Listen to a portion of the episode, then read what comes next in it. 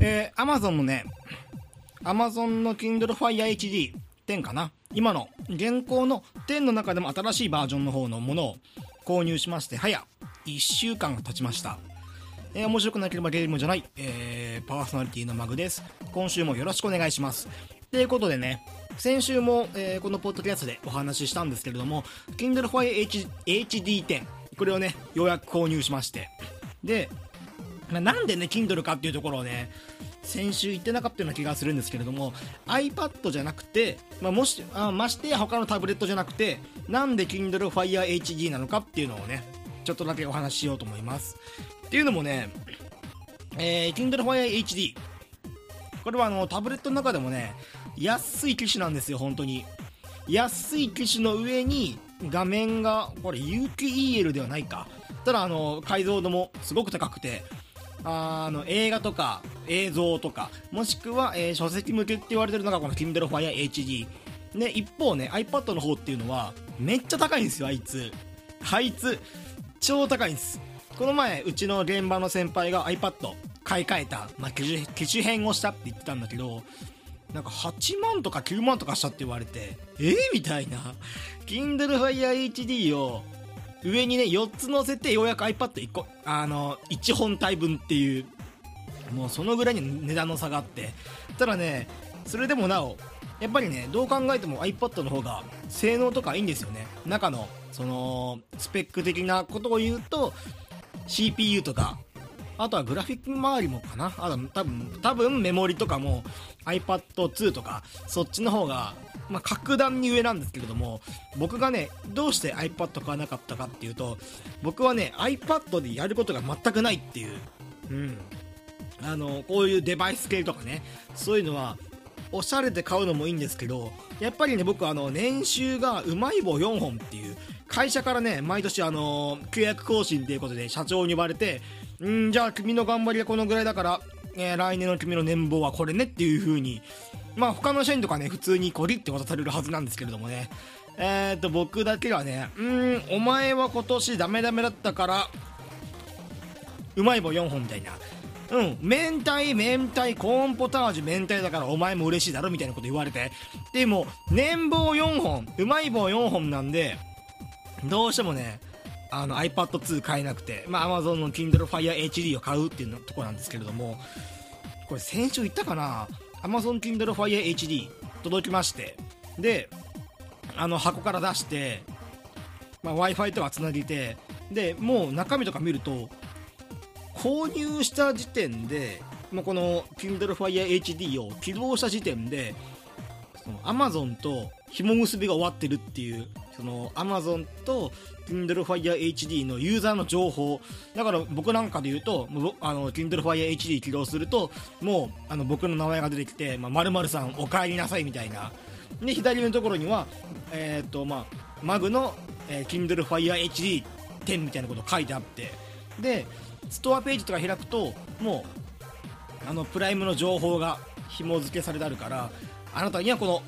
おすすめの映画がありますよみたいなのもすぐ表示されて。これがねあの多分アップルとかのあの iPad だとなんかあんま紐付けされてないっていうか、まあ、別にアップルのあのミュージックコンテンツ iTunes とかね iTunes ミュージック iTunes ビデオとかその辺に関しては正直あんまり魅力と感じていないというか Apple Japan アップルの日本支部の方がその辺をね全く力入れてなかったせいでだから僕は Amazon の方に行ったんですけれども、まあ、Kindle Fire HD 起動するともうすぐにあの自分の、えーと、Amazon のまあ、ユーザーとパスワード入れるまでもなくもう出荷状態から僕のねデータが入っているっていうのはこれねすごく魅力的っていうかちょっとしたことなんですけれどももうこれだけでも十分ね楽しめるっていうかあの近未来を感じるっていうかねそんな感じなんですよ。であのー、Kindle for HD よっしゃ僕はもう映画好きだからこの映画をねダウンロードしようと思ってダウンロードさえすれば w i f i がつながっていなくても外で見ることができる。例えば出勤途中とかねそういう時に w i f i つながらないところでもえー、映画を見ればね、まあ、紐も潰せるだろうっていう、そういうことで買ったんですけれども。で、あの、Amazon の映画のストアの方に行ってプライム会員なんで無料で見れるあの往年のね名作であるとか最新作とかとかをねダウンロードしようと思ったらあのダウンロードのところにえっ、ー、とまあ最低画質普通画質高画質最高画質っていう風に4種類ぐらいに区分されてあってこの中のどれかから選んでダウンロードしてくださいっていう風に書かれてあるんですよねで最低画質だと1時間あたり 0. 何何ギガまあ、ちょっとずつちょっとずつ上がって、まあ、最高画質だと1時間ごとにだいたい 1. 点何ギガぐらい、まあ、1.5とか2ギガぐらいですよと書いてあるんですよねで、えー、僕、ま、お気に入りの映画ダウンロードしてでダウンロード終わったなと思って自分のストレージの中見てみるとあのー、僕のね好きな映画ダウンロードしてこの映画はこの何メガ使ってますよって見たら映画1本2時間であのー、6ギガ。6ギガ消費してあのこの Amazon Kindle Fire HD ブックあれ？違うな。Amazon Kindle HD Fire の中にぶち込みましたよって書いてあって。で僕買ったのは、まあ、この Kindle Fire HD10 の中でもメモリとしては、まあ、容量としては少ない方の32ギガのを買ったんですよね。っていうことは、まあ、32ギガと元々の OS の、えっ、ー、とストレージ分とかも減らすと、だいたい28ギガぐらいしかないんですよ。その中で28ギガあって、で、映画1本2時間6ギガっていうことは、あの、最高画質だと、映画をね、一度に、マックス3.5本ぐらいまでしかこの Kindle Fire H の中に入りませんよっていう計算なんですよ。それはねちょっと違うっていうか。でしかもね一旦最高画質で見ると高画質の方がね見れないんですよもう。だって最高画質の方が綺麗だもんっていう理由で。で字幕とかもねフォントとかがはっきり見えるんでもうこっちしかないと思って。っていうことはどうするかっていうと、次にね、僕が買うものっていうのが、えー、この Amazon の内蔵のメモリーの他に、外付きの、えー、マイクロ SD のね、ものを買わなきゃいけないと。じゃあまたこの Google でポチポチポチポチとして、この、えっ、ー、と、Amazon Kindle Fire HD の中に入る最大の、えー、外、外付きのストレージっていうのが 256GB まで入りますよって書いてあったので、えっ、ー、と、200GB のマイクロ SD マイクロ SD もねすっげえちっちゃいんですよ。もう3ミリ4ミリぐらい。1センチもないと思うんですよあれって大きさとしては。なのに5500円っていうなんかもう時代が進むとこんなちっちゃいこんなちっちゃいところにこのこんなちっちゃなマイクロ SD に200ギガも入るっていう。もうねもう来世紀来来世紀ぐらい、100年後、200年後には、マイクロ SD をね、人間の頭にチップの中にして搭載した方がいいんじゃないかっていうぐらいには安いんですよね。僕がね、高校生の時、まあ僕高校生の時っていうと、うんと、まあ、16歳、7歳、今から10年前ぐらいの時には、マイクロ SD、まあもっと言ったのは PSP のあのー、外付けのメモリーですね。あれ確かね、16ギガで1万円したかしないかぐらいもしかしたら5000円だったかもしんないんだけど、16ギガで5000円になったのが、今やもう200ギガ入って5500円ぴったしで渡せますよっていう。いや、なん、なんていうか、ここ10年間でも、めちゃくちゃ進んでるんだなっていうのを感じますね。あの、IT どこまで進化するんだろうとか、そういうの思っちゃうんですけれども。で、まあ、200ギガをね、無事に購入して、ストレージの中ぶっ込んで、あの、外付けのね、マイクロ SD をぶっ刺して、もう僕のね、今の Amazon の Kindle Fire HD は236ギガ搭載っていう、もういくらでも映画ダウンロードできるんだと思って、ポチポチポチポチ映画ダウンロードしてたんですけど、1個忘れてた。この Amazon Kindle Fire HD、ダウンロードしたものを、あのダウンロードした映画をね、プライムの特典の映画をあの外で見ると w i f i つないでないところだと48時間以内に再度 w i f i につなげないとこのデータを全て消しますっていう表示が出てしまうっていう。そういや忘れてたなと思って。別にまあ映画1本2時間。で本当にね面白ければまああの途中ねあのー、一気に見ないにしろ、まあ、48時間以内に全部見るなっていうのを思うんでまあそれでいいかなと思うんですけどね。そこだけ惜しいね。だってこれ Kindle Fire HD って結構持ち運びとかに立ててるんであの重さ的にもね 500g ぐらいしかないんで、ま、全然ね外に運びやすいものなのに48時間以内に消えてしまうっていうのはなんかちょっとね惜しいなっていうかまあそこだけですね。まあただこれはあのプライムの特典のまあ無料で見れる映画なんでなんか本当に気に入ってるのであればえっ、ー、と Amazon の映画って大体2000円ぐらいでダウンロード販売あるんでまあちゃんと買いなさいよっていうことなんだとは思うんだけどね。あとまあ iPad と比べてね、まあ、Amazon Kindle Fire HD、まあ、iPad なんていうねもうほんと高級品で、まあ、iPad だけで仕事をするっていう人もいるしオフィスワークする人もいるしもしくはアーティスト方面ね。そのまあ音楽作ったりとか映画作ったりとか映画じゃないやイラスト描いたりとか漫画家さんでもそういういるしね。っていうことはさ僕はもう技術も何も持ってないんで iPad 持つなんてのは豚に真珠みたいなね。豚に真珠みたいなね。豚に真珠みたいな。誰が豚やみたいな。うん。ツッコミどころ間違えた癖が強い。何が？最近千鳥のあのノブの言いそうな大悟かな？言いそうなツッコミっていうのが僕の中で好きで。ね。僕のマイブーム今の。癖が強いんじゃって。ね。いいじゃんもうクリスマスだから。ちょっとぐらいをさブレーコーでさ話聞いてくれんか？わわての話聞いてやって。これはもうあのあんまり良くない。あの見切り発車でねモノマネをするの良くない。先週もあるんだよねなんか。あのー、見切り発車でヒカキンの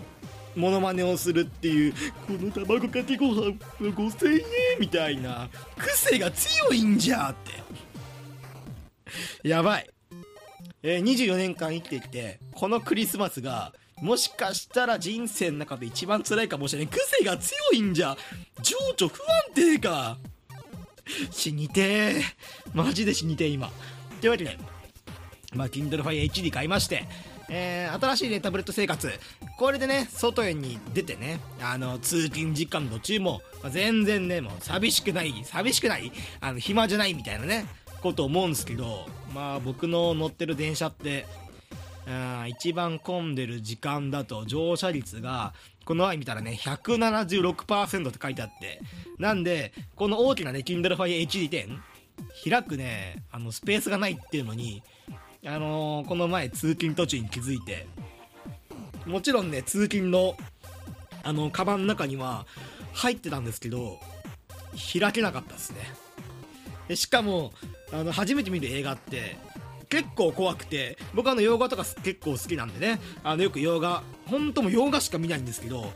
いつねあの、女性のおっぱいが出るか分かんないんですよね。でしかも字幕で出るんで、あのー、僕はもう字幕派なんで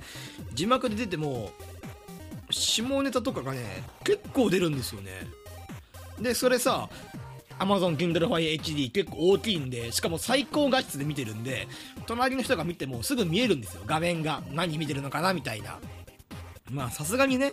アダルティングビデオをね、見てるわけじゃないんですけれども、でもなんか、もう最近のヨガだとね、あの女性の乳首ぐらいだったら別に出してもいいみたいな。だってこの前あの僕映画 電車の中で見ててえっ、ー、と監督誰か忘れちゃった。あの映画の名前が「ハングオーバー史上最悪の二日酔い」っていうね。あのー、映画結構あんまり知らない方多いと思うんですけどあの実際見てみたら超面白いっていう、えー、ラスあの結婚前日のえー、まあ仲良し3人組とその花嫁の弟その4人で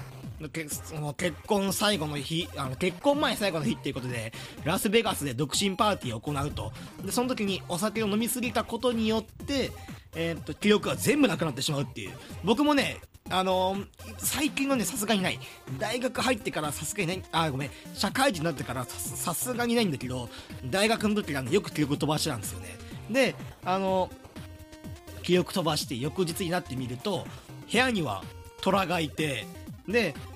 他の部屋には自分の見知らぬ赤ちゃんがいるみたいな。えこれ誰の子供みたいな？だけどあの3人全員4人全員か。ごめん3人全員、えー、記憶がないと。でしかもあの今3人って言ったんですけれども4人来てる中で3人だけ。で1人はねもう行方不明と。その行方不明になったのがこの独身パーティー、まあ、その独身最後の日っていうことであの親友のダグっていうね男性これも結婚する男性が行方行方不明になっているともう全員記憶なくしてるんでもしかしたらこの酔いすぎたことでダグが行方不明になってしまったと。で翌日以内にラスベガスから結婚式場に連れて行かないとこれは大変なことになるっていうことでこの記憶のない3人がこの部屋に残された状況からまあ、そのいろんな人に話を聞きに行ってちょっとずつ記憶を取り戻す。記憶取り戻すっていうかあの一晩8時間から12時間あったあの一晩の中で何があったかっていうのを2時間2時間の映画の中で一つ一つ追っていくっていう映画です。これねあのすごい面白い。すごい面白いし僕もねあのー、お酒飲みすぎて記憶なくなったこと結構あるんですよね。その時にあれ？俺昨日何やったっけっていうのをね思い出す作業。これすっげえ怖いんだよね。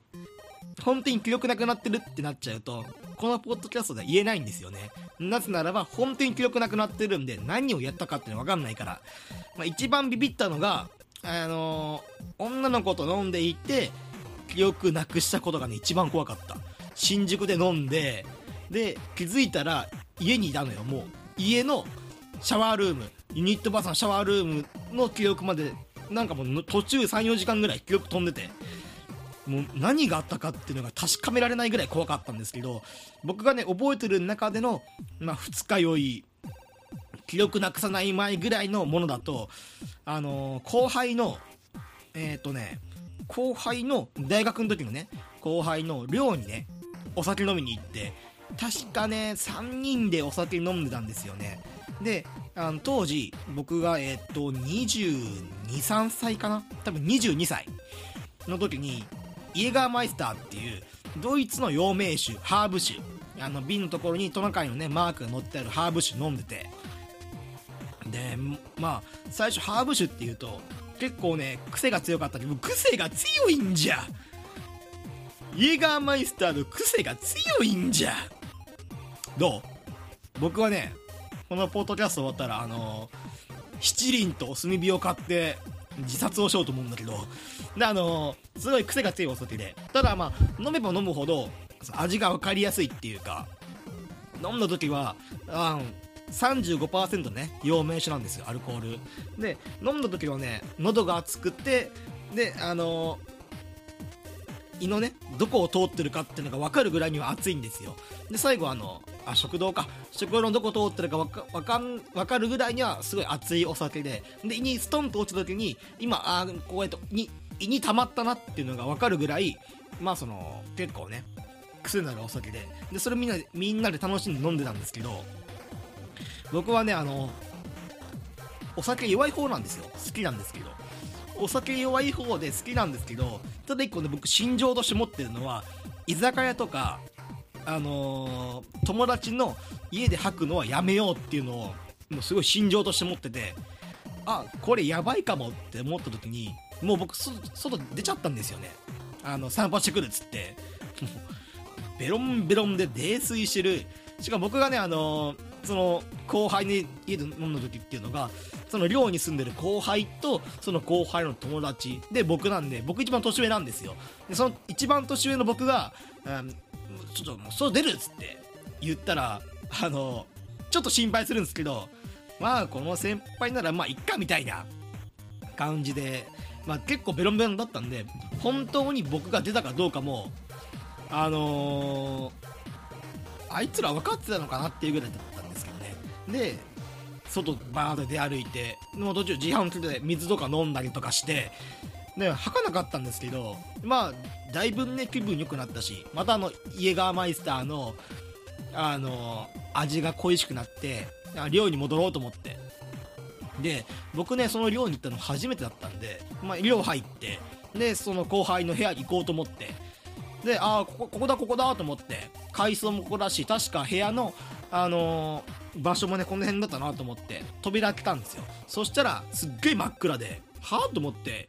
おいおいおい先輩がさちょっとさまあ酔い覚ましとはいえ外に出てさ、まあ、30分ぐらい外出歩いてるのにこいつら先に寝やがったぞと思ってなんなんやこいつらと思ってで「おい帰ったよ」って言って普通に入ったから入ったらなんかベッドの方からむくりっていうなんか寝てたんだろうね多分。むくりって言って。起きなかったと思ったらあの警察呼びますよって言われて。あなた誰ですかって言われて。えー、と思って。何？と思って。そしたらあのまだ暗かったから全然わかんなかったんだけどあの後輩じゃない全然違う知らない人がいあのベッドの中にいて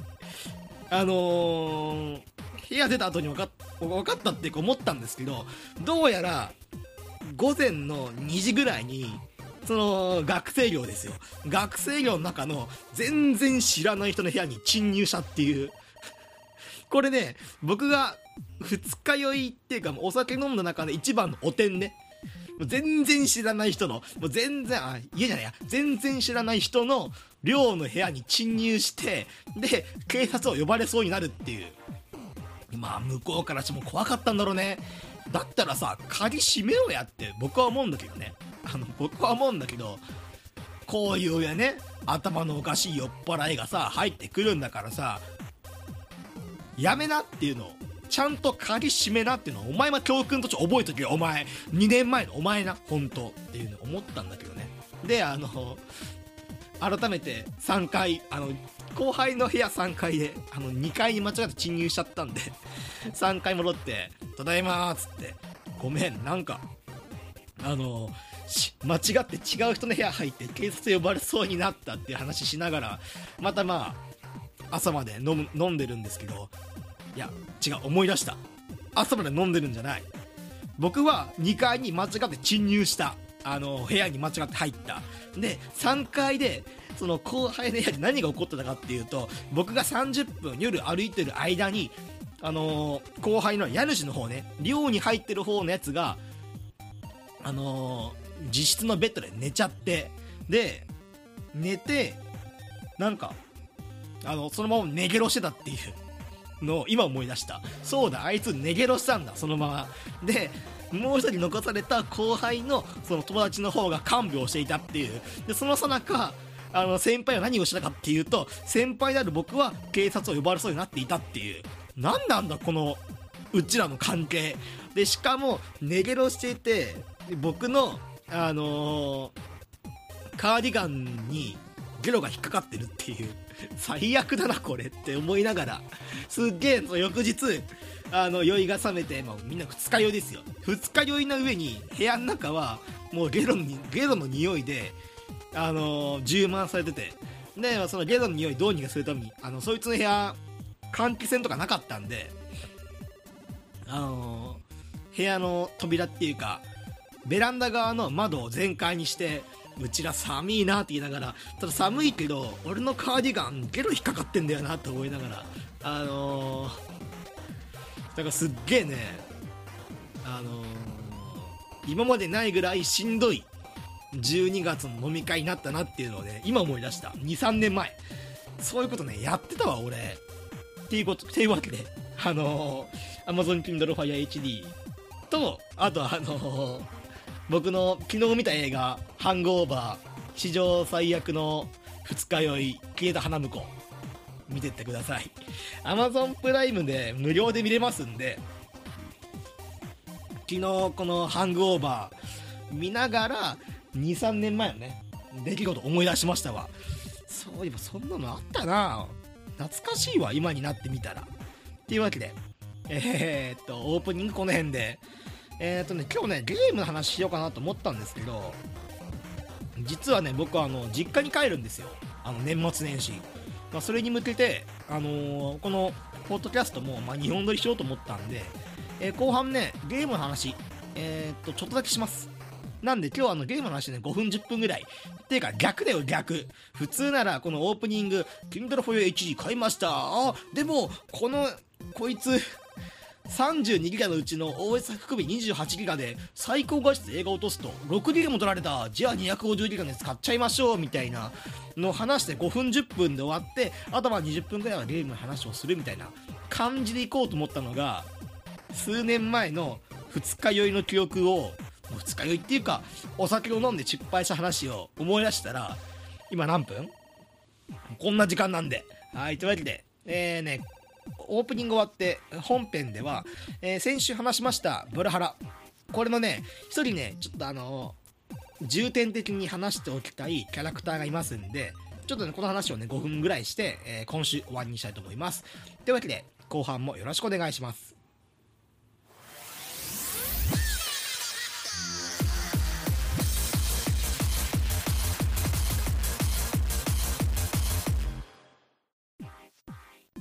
はい。というわけで、えージングル開けまして本編もよろしくお願いします。ということで、えー今週お話しするのは、まあさっきオープニングでも言ったんだけどね、バルハラ。えーサイバーパンクバー、ごめん、これ先週も噛んだよね。サイバーパンクバーアドベンチャーゲームバルハラですね。えーっと、まあ先週もね、お話ししたんで、ゲームの部分について詳しく言うことはもうないです。まあとにかく、今から100年後、200年後の世界の、まあ仮想の都市で繰り広げられる、そのバーのね、お客さんとかと、まあ、コミュニケーションを取るっていうゲームです。まあ、その中でね、僕が特筆した点としては、例えばこの SF、サイフェンス、えー、とフィクションっていうのが生まれたのが、まあ、1900年とか、その1900年の終わりらへんみたいなこと言ったんですけれども、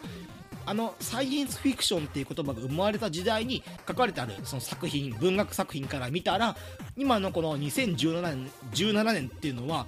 まあその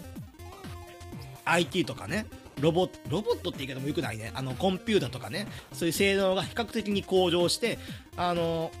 当時思い描いていた未来予想図。もしくは、まあ、まさかこんなことにはならないでしょうみたいなサイエンスフィクションなも出来事が2017年 ,17 年になって、まあ、一般的に使用されてる世の中。っていうことは今このバルハラの世界で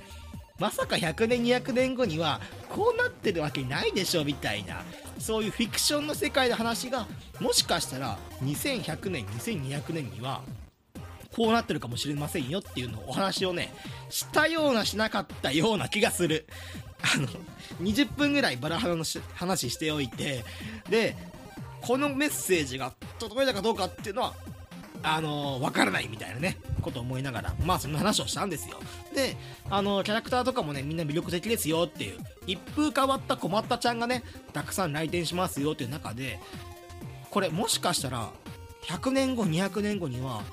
こういう人いるんじゃないかというかあの現在その似てる人はいるよっていうのをちょっと思ったんで、まあ、とあるキャラクターについて紹介しようと思います。これもちろんネタバレなしですということで。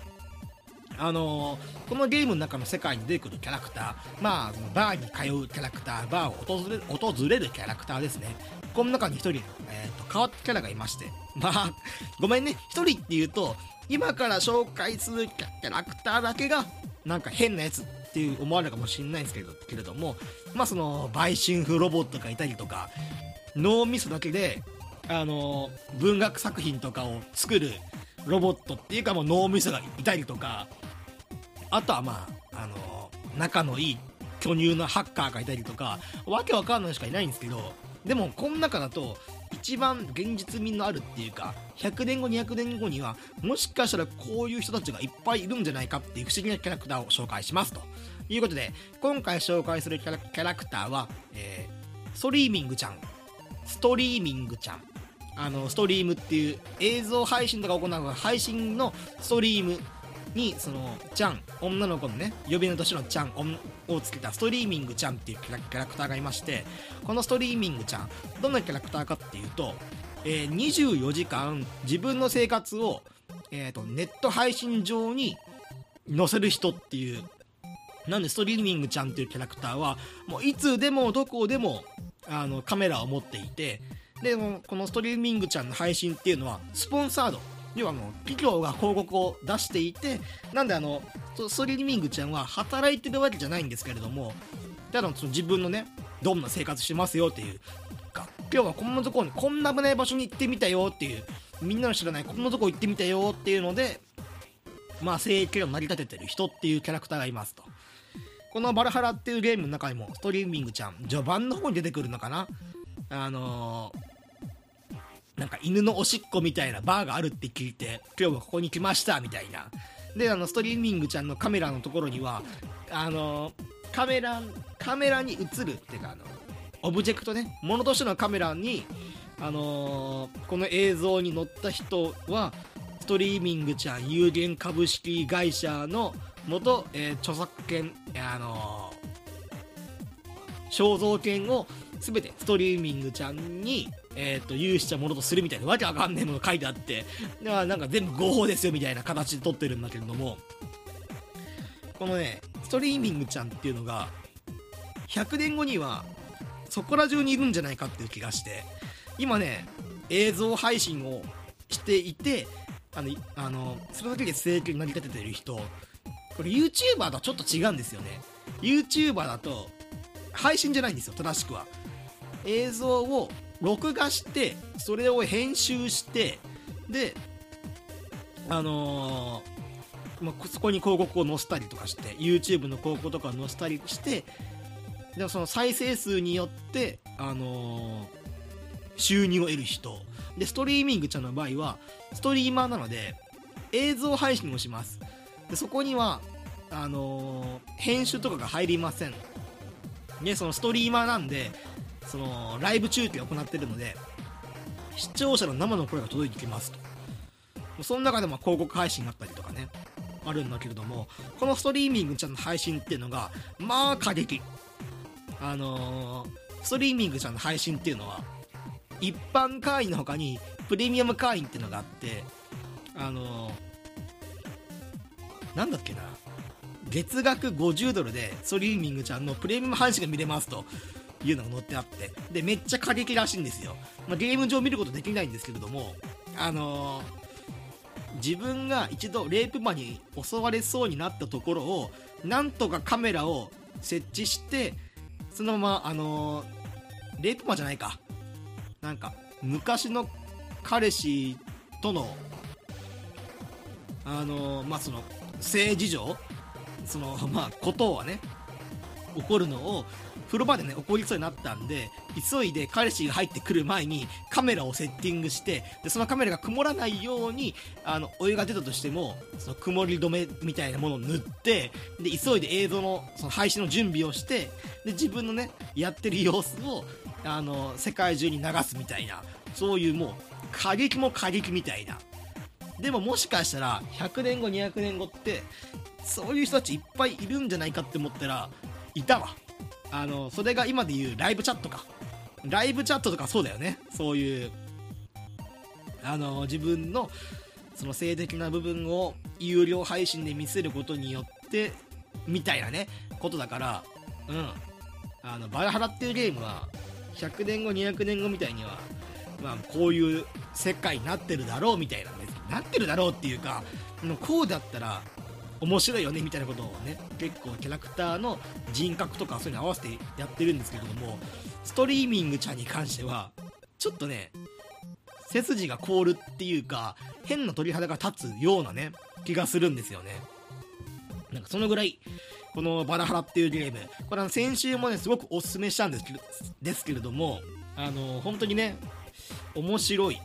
なんだろう面白い面白いのかこのゲーム。いや面白いよ。うん。面白いんだけどなんかね共鳴する部分が僕にとってはあのー主人公がなんでバーテンダーを急に始めたかっていうところにそれでなんか感情動かされる部分があったんであのーまあ人によって面白いっていろいろいろいろあるよねっていうまあ基本はなんだ正月に正月っていうかほらあのみんなクリスマスぼっちじゃん。あのーこれ聞いてる人たち。ぼっちかな？俺知る限りだとカップルもいるし家族っていうかあの子供もあの今育ててますっていう人もいるし。あれ？まさかクリスマスこんなポッドキャスト撮ってるのって僕だけ？リスナーリスナーもぼっちばっかりだと思ったからこれ撮ったけどまさかクリスマスぼっちって僕は無理無理無理無理ってね。あのーそういうなんだ。今年クリスマスさもうクリスマスってもう良くないどうでもっていうのをね心の中では思ってんのよ。例えばそのクリスマス。だからクリスマスダサくないもん。って思ってんのよ。例えばあのー、宗教関係とかであのまあキリスト教よ。そのイエス・キリストの誕生日として祝う人たちその教会とかに行ったりとかしてね。あの、まあ、宗教行事としてそのクリスマスを祝う人たちっていいですよ。あとはまあもう資本社会なので、まあ、そのクリスマスプレゼントを、まあ、子供のためにね、まあ、サンタさんをね演じてそのクリスマスプレゼントを、自分の息子娘の枕元に置くのもいいですよ。それもいいですよ。ただもう恋人のためのクリスマスってダサくねえかっていう。もうよくねえかって。もうよくない。平日じゃん。12月25日って。何クリスマスイブって。2日に分けて何みたいな。ね。ね。きっと君は来ない。トゥトゥトゥトゥルトゥトゥルトゥトゥルル。サイランナイトううう。ホーリーナイトみたいなさ、うん、誰だってこれ歌ったの？もう。これもうねもう負け犬の遠吠えだよもう。12月24日にこれ撮ってます、まあ、クリスマスイブですよ。12月24日に男が一人でお酒飲みながらこのポッドキャスト撮ってるって思ったらまあ皆さんの生活の方がね随分と幸せで希望にあふれてますっていうのをね今日伝えるためにこのポッドキャスト撮りました。えー、っと誇ってください。自分のことを。とにかく。俺は少なくと少なくよりも 少なく俺は少なくともこのポッドキャストのパーソナリティよりかは今年1年幸せに過ごせましたっていうのを胸に刻んで胸に刻んで、えー、今年1年の締めくくりにすればいいと思いますと。はい。えー、このポッドキャスト癖が強いんじゃ。じゃあ僕は今からあのー、七輪と炭を買い買って一酸化炭素中毒で死のうと思いますんで、えー、今日はこの辺で。というわけで、このポッドキャスト、えー、ツイッターもやっております。P が大文字、PODCASTGME、PODCAST アンダーバー GME。えー、面白くなければゲームじゃないでもユーザー登録してもらえれば、ごめ、ユーザー検索してもらえば出てきますというわけで、えー、今日がね、12月の、えっ、ー、とね、更新する日になるんで、25日。12月の25日なんで次回は1週間後えー、っとね大晦日僕は実家帰ってるんでどっかであの録音してあの予約投稿するんで 大晦日ぐらいにお会いしましょうっていうことで、えー、ありがとうございました。お聞きいただきありがとうございました。これからも定期的にポッドキャストを投稿しようと考えています。拙い喋りですが購読していただけると幸いです。